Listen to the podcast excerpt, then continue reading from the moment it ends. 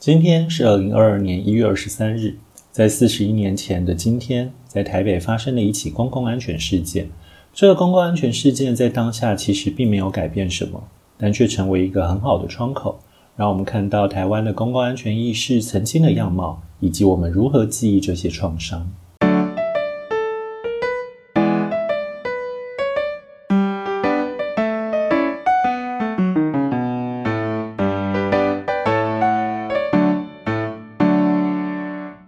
欢迎收听《永远的一天》（The Day and Today）。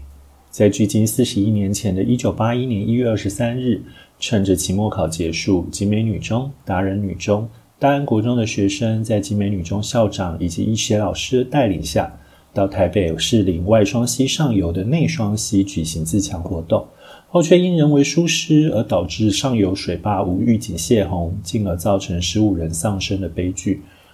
这边要先呃跟各位抱歉哦，因为我现在在人并不在家里，所以我的录音环境其实有点不稳定。那我不太确定我有没有办法把那些杂音给消掉。所以如果大家在听的过程中有听到一些奇怪的声音的话，请不用担心，因为那只是因为呃我的背景有一点吵而已。OK，呃，不过先来讲一下，就是这个就是这个悲剧好了。我挑这这大概是目前为止。永远的一天里面挑到的一个，就是你几乎不会看到它改变什么，就是它不太像是一个呃有很清楚的从这件事情之后台湾就怎么样了，你知道，就是例如像那个罗素韦德案，就是很清楚的，就是。因为美国这样子，所以台湾也可以这样子。它有一个很清楚的因果关系，你从当时的各种舆论等等的都可以看出来这样的的的的关系存在。但事实上，集美女中这个呃人称外双系事件，其实它并没有一个这么清楚的关系，因为哦，这跟当时的政治气氛以及各种东西有关啊。不过我们等一下再讲。但简单来讲。我我要先强调，今天是一个比较特殊的选题哦。那我我之所以要选它，只是因为我觉得它好像是一个应该要记住的东西。好，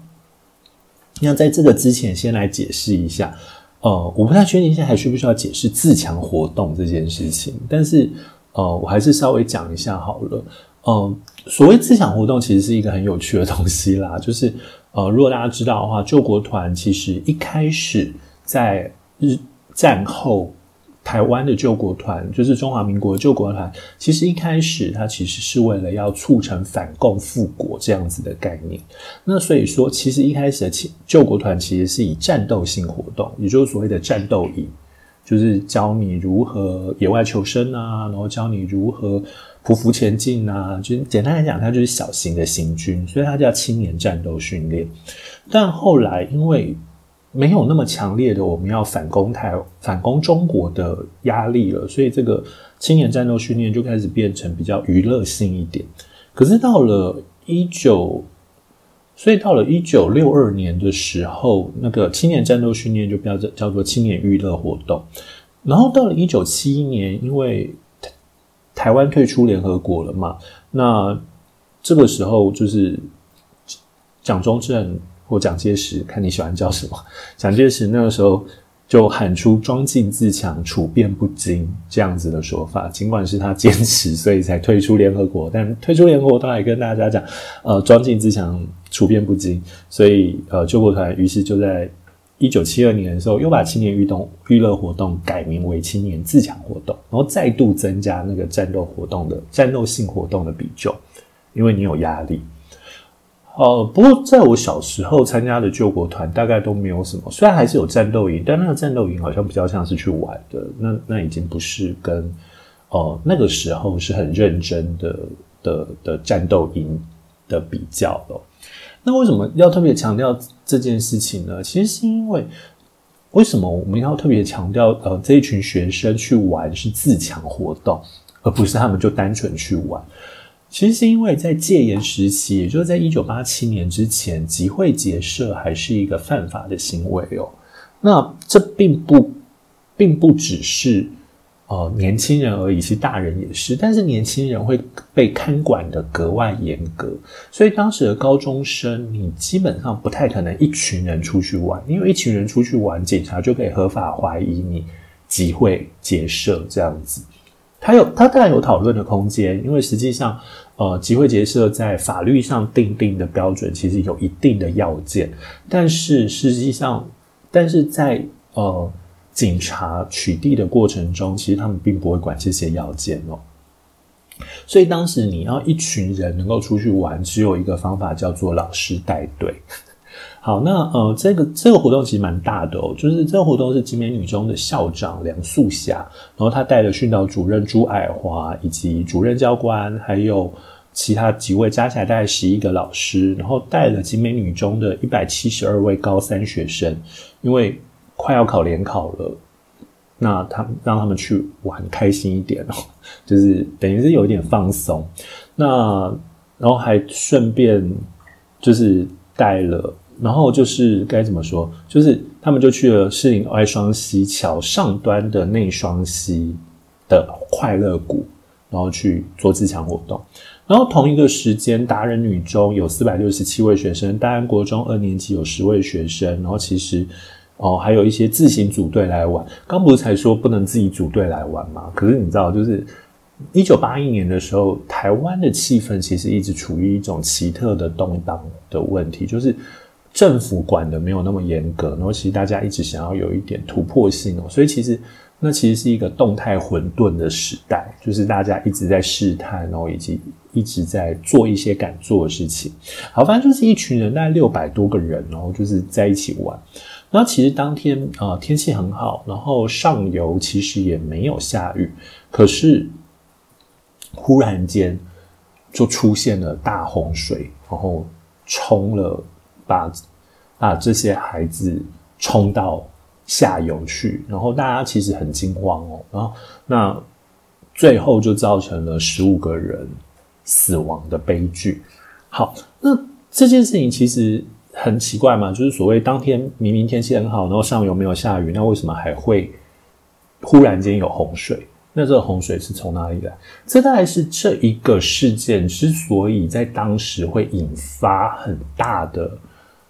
呃舆论，或者是会引发很多人讨论的更重更重要的原因哦。原因是其实，在内双溪的上游，然后呃台北台北。自来水事业处吧，为了要能够提供给台北市民比较好的水哦，然后就是他们其实弄了一个水坝，然后拦住了一部分的水。然后这个水坝，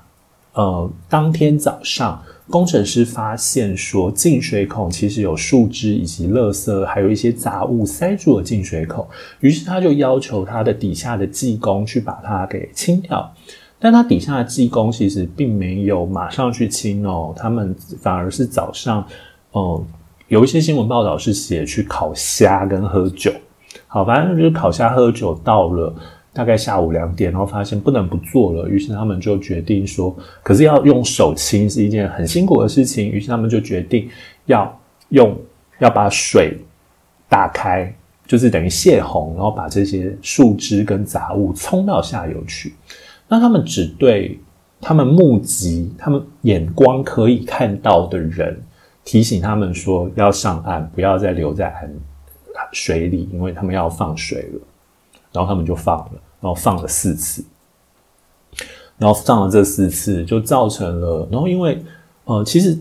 有一个说法是他们放的水并不多，但是有一个说法是他们放的水虽然不多，但因为呃，当时是枯水期，所以其实水势会很喷奔腾这样子，所以总之有很多说法，但不管怎么样，他们就造成了某个悲剧，就是呃六百多个学生惊慌失措，然后有人来不及逃上岸，然后有人失去平衡，于是就一路被冲到下游去，总之最后就有十五个人死亡这样子。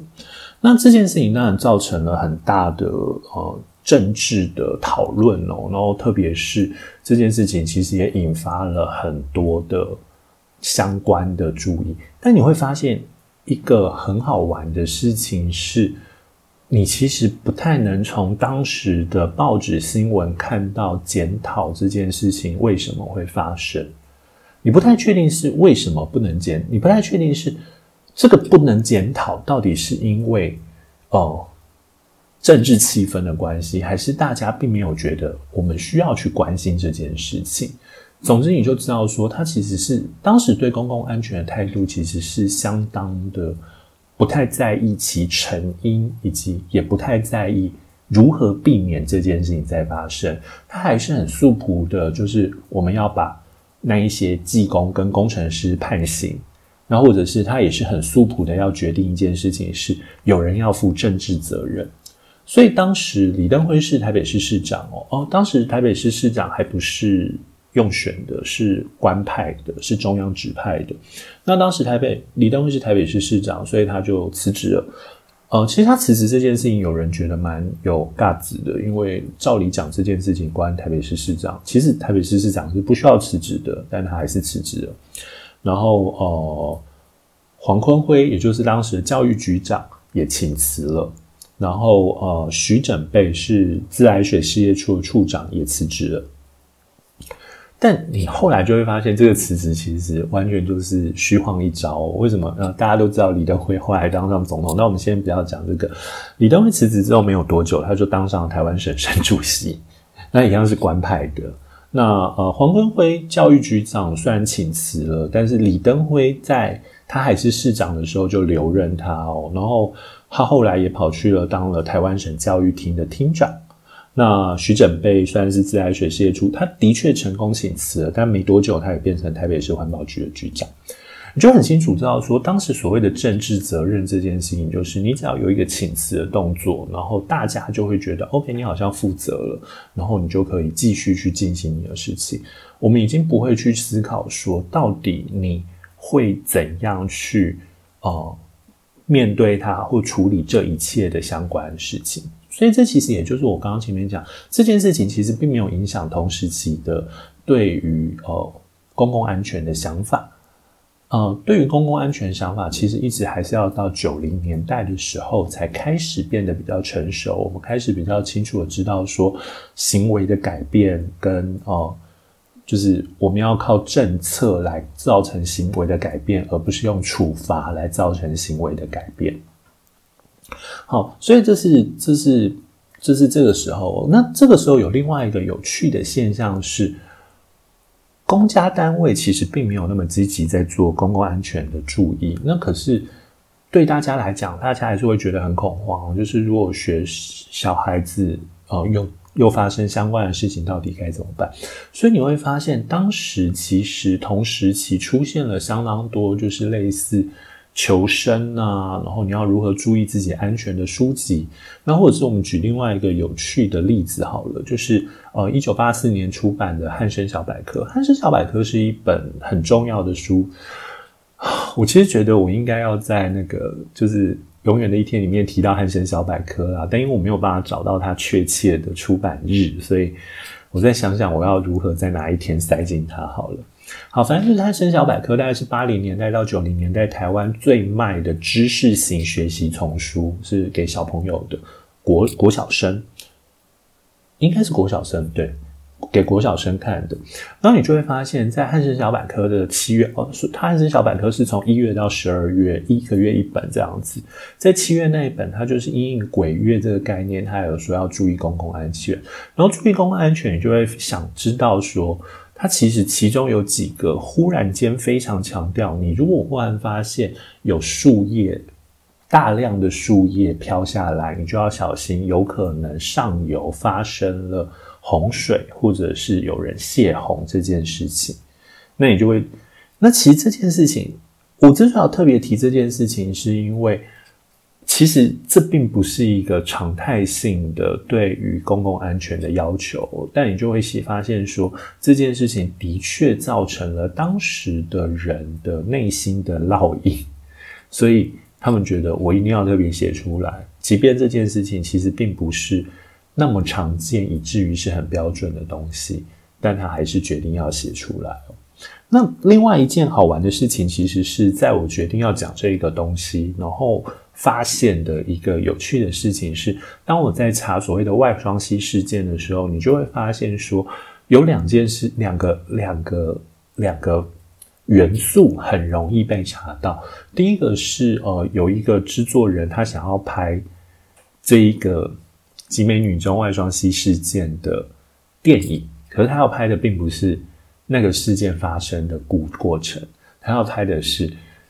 事过境迁之后这一群呃。被淹死的人回来的故事，也就是他要拍恐怖片。然后另外一件事情是，你就会发现网络上会开始以一种集美女中的鬼故事这样子的方法来解释外双溪事件。那事实上这件事情其实很很常见哦，因为你会发现，呃，我常常以前会跟学生讲到说，怎样的怎样的环境会有鬼故事，然后。当然，学生就会在猜啊，就什么很脏乱啊，或者是很阴暗啊，什么之类的，湿气很重啊，等等的。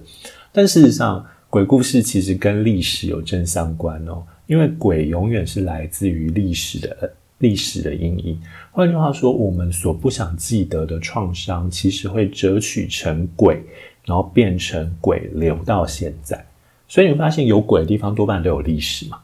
不管是呃，你说学校有鬼，然后学校有鬼通常都是以前传说它是医院，或以前传说它是什么东西，所以你就会发现说，呃，即便外双溪事件已经发生了四十年左右，然后其实大家都可能但渐渐的遗忘了，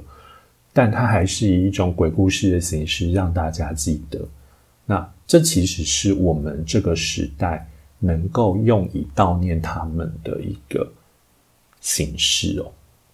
好，这是今天的永远的一天。如果觉得这节目很有趣，欢迎推荐给朋友，或者在你使用收听工具上评分与评论。如果有任何意见，也欢迎通过 First Story 在 Show Notes 上提供单集连接留言，或追踪我的粉专与 IG。Show Notes 上有个节目相关连接，里头都可以连过去。我是屈臣，谢谢你的收听，Have a nice day，bye。